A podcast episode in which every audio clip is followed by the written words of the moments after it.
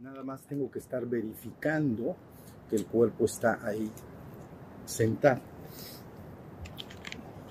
Y luego, entonces, vamos a usar exteriormente el río que suena. Mira, no tenemos las gotitas de ayer, ¿estamos? Entonces vamos a estar atentos del río que suena y el cuerpo sentado. ¿Estamos? Bueno, entonces vamos cerrando los párpados. Recuerden siempre estabilizar su respiración, que se haga dulce y tranquila.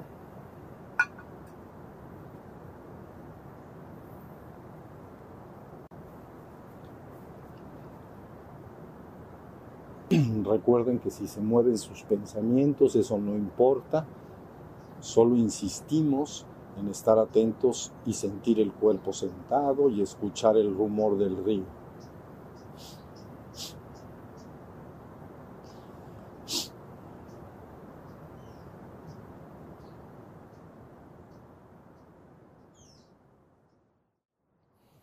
Muy bien, de salir del ejercicio, por favor, van a llevar su atención al aire que suave y dulcemente entra y sale por la nariz.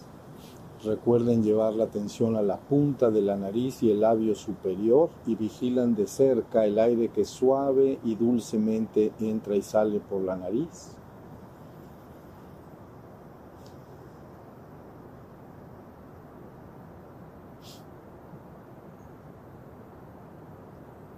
Muy Ahora sí vamos abriendo los párpados. Por favor van a ver el piso frente nuestro.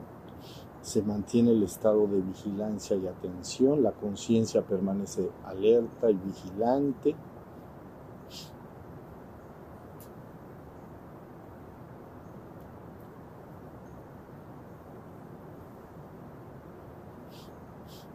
Aunque, abre los, aunque abro los párpados, sigo consciente de mi cuerpo sentado como una hermosa estatua sentada en el piso o en el asiento.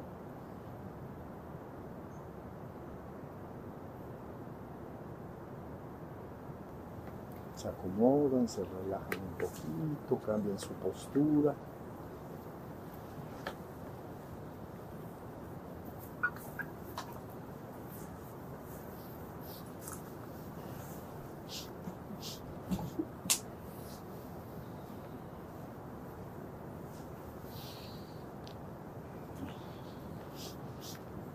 Vamos a retomar. ¿Me oyen ahí atrás? Sí, ¿verdad? Ah, ¿Sí se oye? Sí.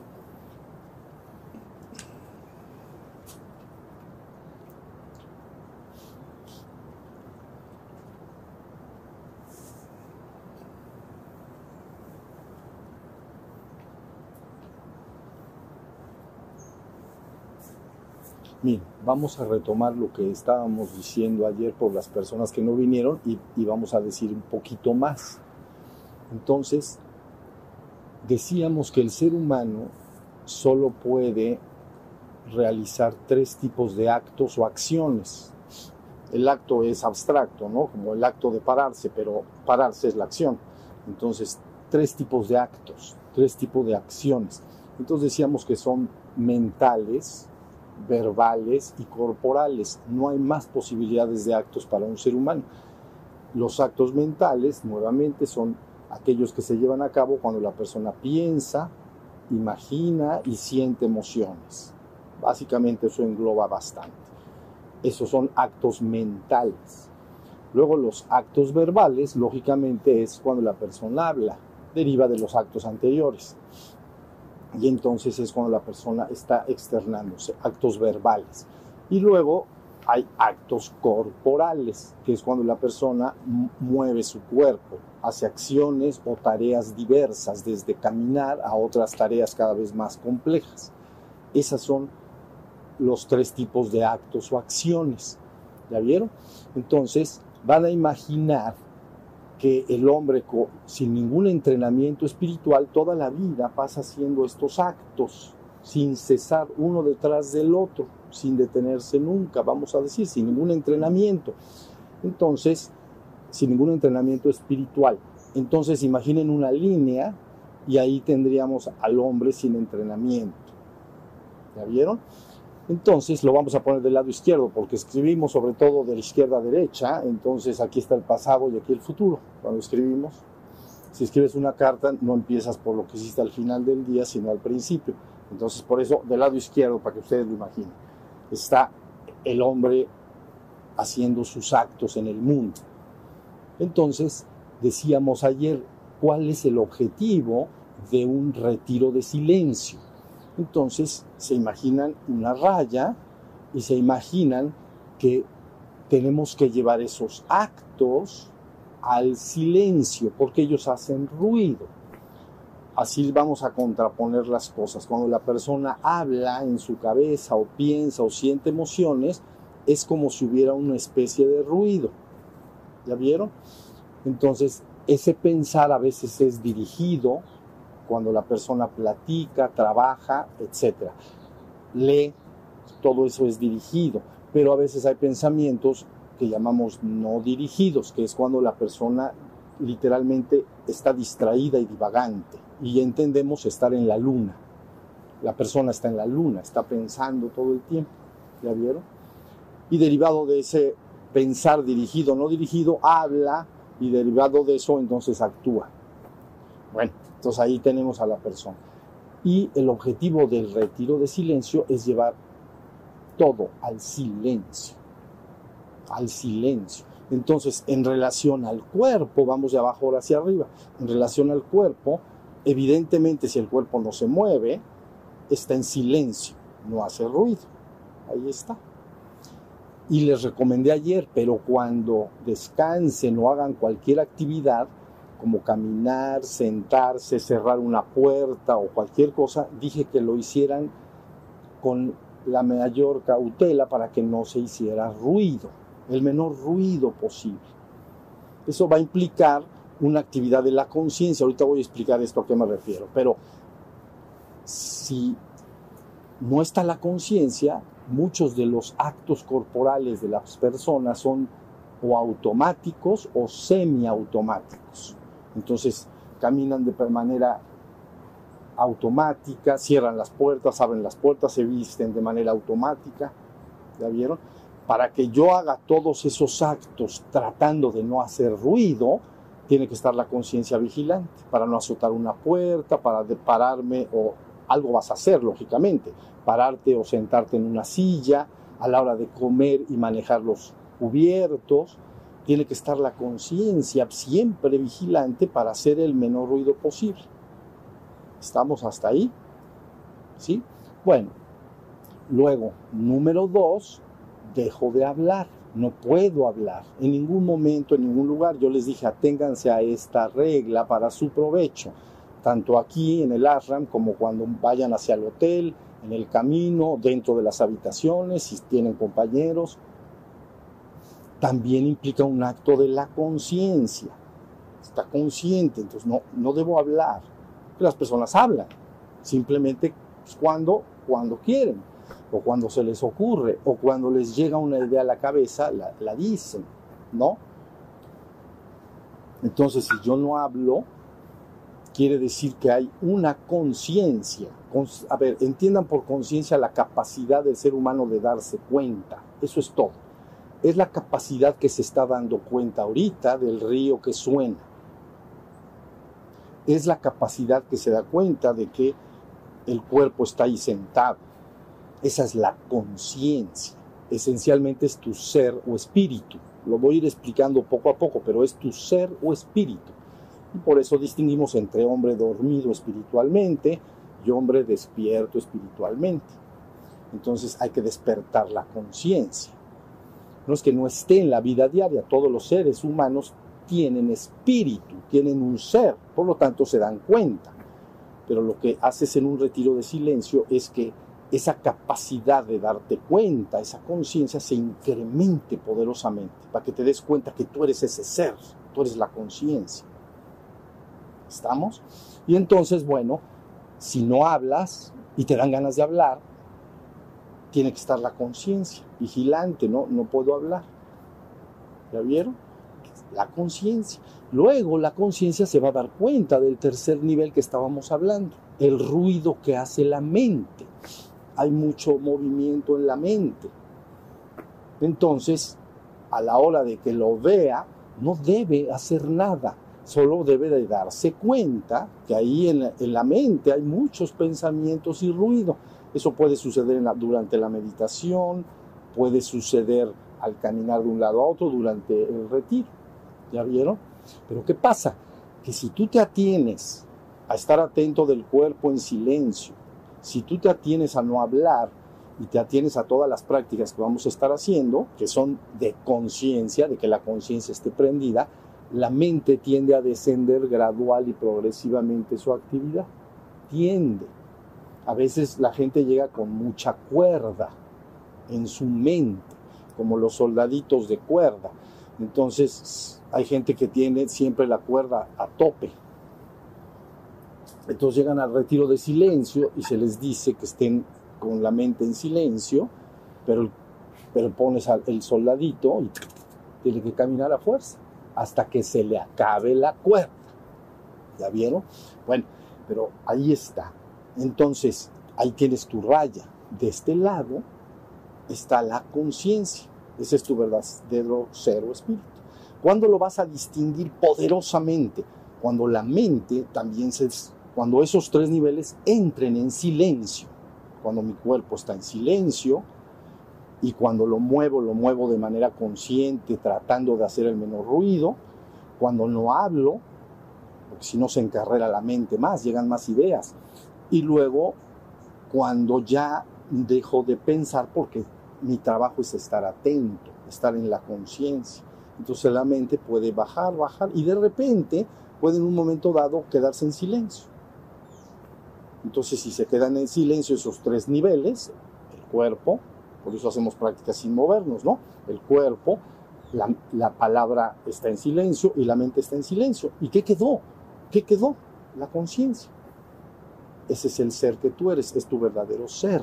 Si eso culmina, si ustedes, la persona lo logra en un retiro de silencio, ese es el objeto, que reconozca cuál es su verdadero ser o espíritu. Es esa conciencia. Si la identifica, entonces inmediatamente se identifica y dice, yo soy la conciencia, yo soy esa conciencia. Se hace muy poderoso el soy la conciencia, yo soy la conciencia se da cuenta que los otros dos niveles, cuerpo y mente, lo son transitoriamente. Pero en el cuerpo yo pienso y en la mente, perdón, en el cuerpo yo siento y en la mente yo pienso, pero en el ser o conciencia no te queda otra más que decir soy, yo soy. En el cuerpo yo siento, siento frío, calor, dolor, placer, etc. Siento, en el cuerpo siento porque es un vehículo de sensación. ¿Ok? Vehículo es como un coche. Bien, y luego entonces en la mente yo pienso, o yo imagino, o yo tengo una mezcla de emociones y pensamientos ahí que pueden detonarse como creación artística, creación de cualquier forma. Pero yo pienso, ¿ya vieron? Pero en la conciencia buscas qué es esa conciencia. ¿No? Soy eso es lo que soy. Entonces finalmente ya cambia, ya viste, te cambiaste de aparador, dicen por ahí, de un hombre dormido, espiritualmente hablando, hombre dormido, te pasas a un hombre despierto. Si te cambias a uno, ¿quién es un hombre despierto? Aquel que ahora permanentemente, todo el día, desde que amanece hasta que se duerme por la noche, o más aún, pero ahorita vamos a decir desde que duermes hasta que, te hasta que desde que amanece en la cama hasta que se duerme en la cama, la conciencia estuvo todo el tiempo, en todo momento y en todo lugar. Ese hombre ha despertado. ¿Ya vieron? Entonces es un despertar menor. Es el primer despertar, no ese otro superior. Pero es importantísimo. Ahora yo sé que yo soy un ser, yo soy la conciencia y ahora el cuerpo y la mente son vehículos como un coche para cualquier cosa que quieras. El cuerpo lo puedes usar para cualquier cosa. Y la mente también, pero son vehículos, es decir, son herramientas. ¿Ya vieron? Pero antes el ser humano está identificado con esas herramientas, es decir, el crecer el cuerpo y el crecer la mente. Yo soy mi cuerpo, yo soy mi mente. Aunque le hayan dado instrucción religiosa de que tiene un alma o espíritu, bueno, como que dice sí, pero eso ya sabré después. Pero con lo que está identificado, identificado es calidad de idéntico, que yo soy eso. Está identificado y crecer su cuerpo y su mente. ¿Está bien? Pero cuando se despierta, dice, yo soy el ser. Y el cuerpo es un vehículo para tener una experiencia que el ser humano tiene actualmente en la Tierra. Y la mente es una herramienta, igual. Pero no soy ella. Lo soy porque es mi herramienta. Pero, pero yo soy el ser es una herramienta. ¿Ya? Muy parecido a los cubiertos al comer. Tú no te confundes entre tú y los cubiertos. Es muy difícil que alguien diga, yo soy el tenedor y el cuchillo. ¿Entiendes? Dice, no, son herramientas. Yo como, termino, los dejo quietos y se acabó. ¿Me expliqué? Nadie dice, yo soy el cuchillo, yo soy el tenedor. Tienes muy clara la distinción. En este caso, el hombre que de esa raya vertical que estamos hablando, de hombre dormido, espiritualmente dormido, pasa a hombre despierto, ahora él sabe que es el ser, él es la conciencia. ¿Ya vieron? ¿Cómo vive esa persona con ese primer despertar? No es el despertar mayor, pero es un despertar menor. Has despertado a tu verdadero ser en la existencia todavía no has tenido ingreso a la trascendencia, pero has despertado a tu verdadero ser en la existencia. ¿Cómo vive? Su cuerpo es una herramienta. Entonces, si yo le digo camina, camina. Si le digo siéntate, se sienta. Eso casi todas las personas tienen control de eso. El cuerpo casi todos tienen control de eso. No totalmente. Luego se ponen inquietos y el cuerpo se quiere mover. Pero bueno, y con la mente tiene que ser lo mismo. Entonces la persona vive en pura conciencia de ser, en un vacío de pensamientos. Cuando quiere pensar, tiene toda su memoria, toda su imaginación, toda su creatividad, todos sus conocimientos y los puede usar. Y puede convivir con los demás y puede divertirse, reírse, etc. Pero cuando termina de esa actividad mental, divertida o de trabajo, lo que sea, se va al ser, a la conciencia, se queda en el vacío, en el silencio. Bueno, vacío es un término budista, pero bueno, se va al vacío, al silencio. Entonces es un ser en pura, es pura conciencia. ¿Ya vieron? Y ahora está identificado, yo soy el ser. Ese es el, el objeto o el objetivo ideal a lograr en un retiro de silencio, la oportunidad de juntarnos todos para tratar de descubrir ese ser Tú dices, pero es que yo me doy cuenta desde siempre de cosas, por supuesto, porque tú eres el ser, tú eres la conciencia, pero está demasiado revuelto y mezclado con tus sensaciones corporales y con tu mente, con tus pensamientos y emociones, está muy revuelto. Una oportunidad como esta es, vean bien, desenredarlo. Y entonces lo desenred, está enredado, mezclado. Lo desenredo yo soy el ser. ¿Ya vieron? Oye, siento una emoción de miedo, alegría, tristeza. Sí, pero yo soy el ser. Y antes yo decía, yo soy temeroso, yo soy envidioso, yo, yo soy eso, porque estoy identificado. Pero de la otra manera, yo soy el ser. Si me estoy, ya lo desenredaste. ¿Están, ¿Están entendiendo a dónde vamos con esto? Entonces, si hablar en términos budistas, a lograr el paso del lado izquierdo que dije, con la raya, ¿no? Del hombre dormido al hombre despierto, vivirías en un nirvana. Es verdad que menor, pero en un nirvana. Porque nirvana es extinción de los remolinos en la mente, porque viene de la raíz eh, nirva, que quiere decir extinguir. ¿Ya vieron? Extinguir. Pero no es un nihilismo. Extinguir no es nihilismo, eh, no es extinguir, pues ya se acabó, ya no quedó nada. O sea, pues como apagar la televisión y dices, estoy viendo la televisión, la apago y ¿qué hay? Pues nada, ya está negro, ya la pantalla está negra. ¿Ya vieron? No, el nirvana, hay una extinción de los remolinos en la mente que no me dejan ver que yo soy el ser, que yo soy la conciencia. ¿Ya vieron? Entonces ahora vivo en un nirvana menor, vamos a decir. Si nos da tiempo, hablaremos de un, teóricamente, o algunos pueden accesar también a un nirvana mayor, que sería una, lo que en términos budistas sería un Buda perfecto consumado. ¿Ok? Pero bueno, ahí está la idea. Entonces ahora sí tenemos que entender muy bien por qué razón las personas desde hace milenios hacen, bueno, retiros de silencio o muchos se dedican a la vida ascética, a la vida monacal, que se retiran con algunos compañeros, digamos, como los monjes del pasado, ahorita también hay, pero antes era más frecuente. Se retiran, estaban buscando ese ser que yo soy. ¿Ya vieron? Esa conciencia que yo soy.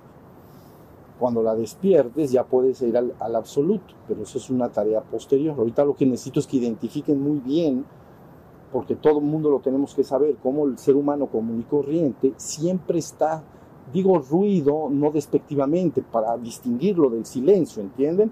Como la, las personas siempre están haciendo ruido en su cabeza, siempre están pensando, pues, todo el tiempo y sintiendo, no para y no para y no para y no para. A veces se despiertan en la mañana y, y ya se prendió y ya están pensando en tareas, a veces responsabilidades, trabajo, y cuando no, pues divagando y distrayéndome. ¿Ya vieron? Y luego eso provoca hablar, ¿no? Hablar y se sigue moviendo todo. Y eso mueve el cuerpo también. ¿Ya vieron? Entonces tengo que ir. Por eso la palabra acción o actos o acción quiere decir karma en términos budistas. Entonces, ¿cómo trascender ese estado? Entonces, llevando todo eso al silencio. Silencio. ¿Ya vieron? Al principio una persona puede concebir que es un estado que puede ser un estado aburrido. ¿Ya vieron? Que no, pues es que ¿qué hace este? No hace nada. Está todo el día así, nada más viendo para todos lados. No, no, no.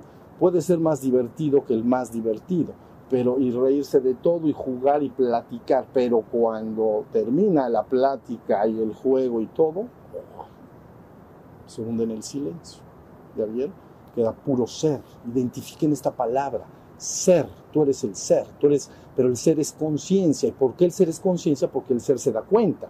¿Y de, de, qué me doy cuenta? De todo lo que está allá afuera. Me doy cuenta si mi mente está activa o está en silencio y me doy cuenta de que yo soy. Eso es lo que, está, lo que estás logrando, lo que estás buscando lograr o lo que la humanidad busca lograr. Una cosa que, un estado, pero no, no es cosa, un estado que trasciende el estado simple del cuerpo y la mente. Y por eso se insiste en cuerpo, mente y espíritu.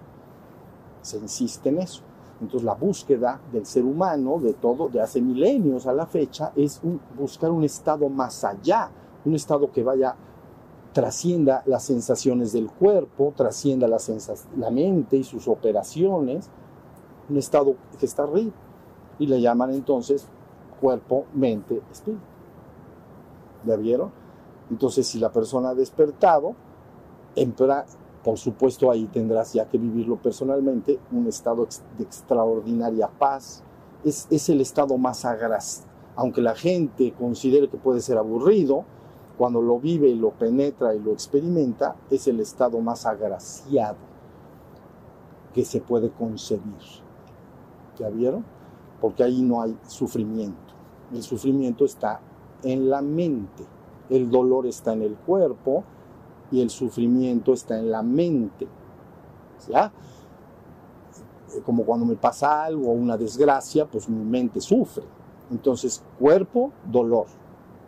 Mente, sufrimiento. Ser, espíritu o más allá, ¿no? El estado de nirvana, más allá del sufrimiento. Un estado agraciado, no desgraciado. ¿Por qué lo busca el hombre? Porque efectivamente se da claramente cuenta que en la existencia el dolor y el sufrimiento no es que siempre esté, no sería eh, mentira decir que siempre está, pero está bastante cerca. dolor y sufrimiento. Está bastante cerca. No crean que se puede alejar mucho tiempo de, del ser humano, el dolor y el sufrimiento. Sería una mentira decir que se puede alejar mucho tiempo. Si ahorita no tuvieras que comer, verías al ratito qué te iba a pasar. Ya viste. Empezaría el dolor y el sufrimiento. y nada más te quitaron, mira, ¿vieron las tortillas de hoy? Sí. Buenísimo. ¿Qué cosa? Las hace la mamá de Fernando, el señor que trabaja acá. Bueno, pero entonces, ya para este momento claritos, tenemos que ir a la red. Por eso se ofrece al ser humano una especie de medicina para ir más allá del dolor y el sufrimiento. ¿Y cuál es? Es el que estoy explicando. Lle- Llevar las cosas más allá del cuerpo y la mente, hacia la conciencia, hacia el ser. Todo lo que vamos a hacer es está encaminado a que vayamos logrando esto, silenciando el cuerpo, haciendo poco ruido, sin ruido te ve, sin ruido mejor, el menos ruido posible. Y ustedes dicen, pero ¿por qué tanta insistencia? Porque para no hacer ruido, la conciencia va a tener que estar viendo que no hagas ruido. No puedes cerrar y abrir una puerta de manera descuidada, porque entonces vas a hacer ruido. ¿Entiendes? Todo despacito. Para... Es una práctica, lógicamente, ya en la vida diaria, no el hombre despierto está todo el día así, ¿entiendes? No, él ya cierra y abre, hace lo que quiere, pero en el proceso, todo despacio. No hago ruido. Y luego mi cuerpo lo dejo sentado. ¿Ya vieron? Luego en mi mente no hablo y mantengo la atención todo el día, la conciencia. ¿Ya vieron? La conciencia que es tu ser es una capacidad. Tú eres la conciencia, tú eres el espíritu y ser. Diriges esa capacidad con la atención. Por eso a veces se dice mantente atento. Mantente atento de todo. Eso quiere decir estate en conciencia. Me estoy explicando. Cuando mediten conmigo va a ser eh, estático. Porque yo soy bastante estático ya pero entonces no me muevo y van a tener prácticas dinámicas con los compañeros que hacen las prácticas dinámicas, pero yo estático. Debes acercarte a un estado del cual se dice que tu cuerpo sea como madera seca, que tu mente sea como cenizas enfriadas.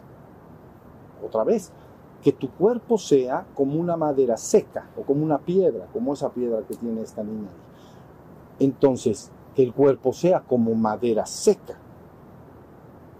Mi conciencia ve el cuerpo y es como una estatua, por eso hablamos de una estatua hermosamente sentada en el jardín. Entonces, mi, conciencia verifica en el cuerpo. El cuerpo es como madera seca o como una estatua de piedra, como una madera seca. La mente, cenizas enfriadas. Cuando prendes la hoguera, una, una fogata, están las llamas, ¿entiendes? Y entonces hay mucho movimiento y sonido, porque está tronando el fuego y hay mucho movimiento. Cuando se apaga y todo se hace cenizas y se enfría, ¿qué quedó? Silencio. Que el cuerpo sea como madera seca y tu mente como cenizas enfriadas. Es, a ese estado tienes que llegar conmigo en meditación cuando cierres tus ojos. No queda más que el puro ser. ¿Ya? Cuando abran los ojos tiene que quedar ese ser todo el tiempo. ¿Listo? Bueno, vamos entonces a, a descansar un ratito y continuamos adelante. ¿Sale?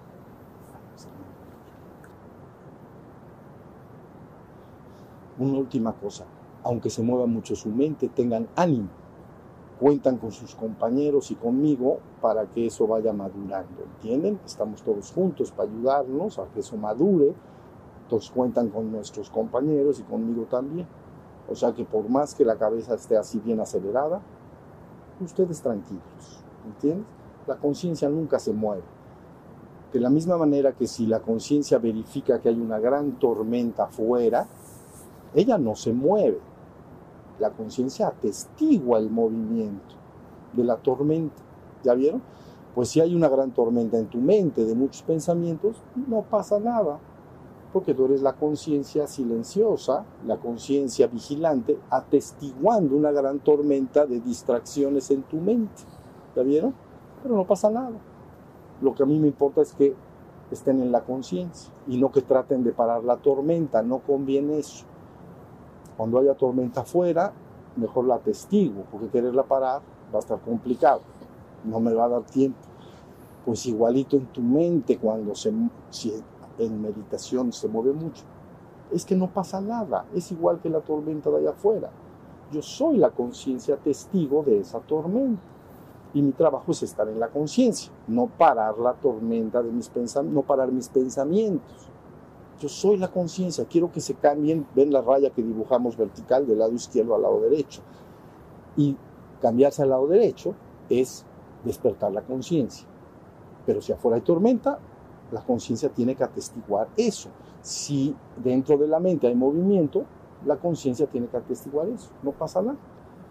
Pero poco a poco esa mente se irá silenciando. ¿Estamos? Gracias. Descansamos un ratito y las van a, los van a llamar para trabajo nuevo. Gracias.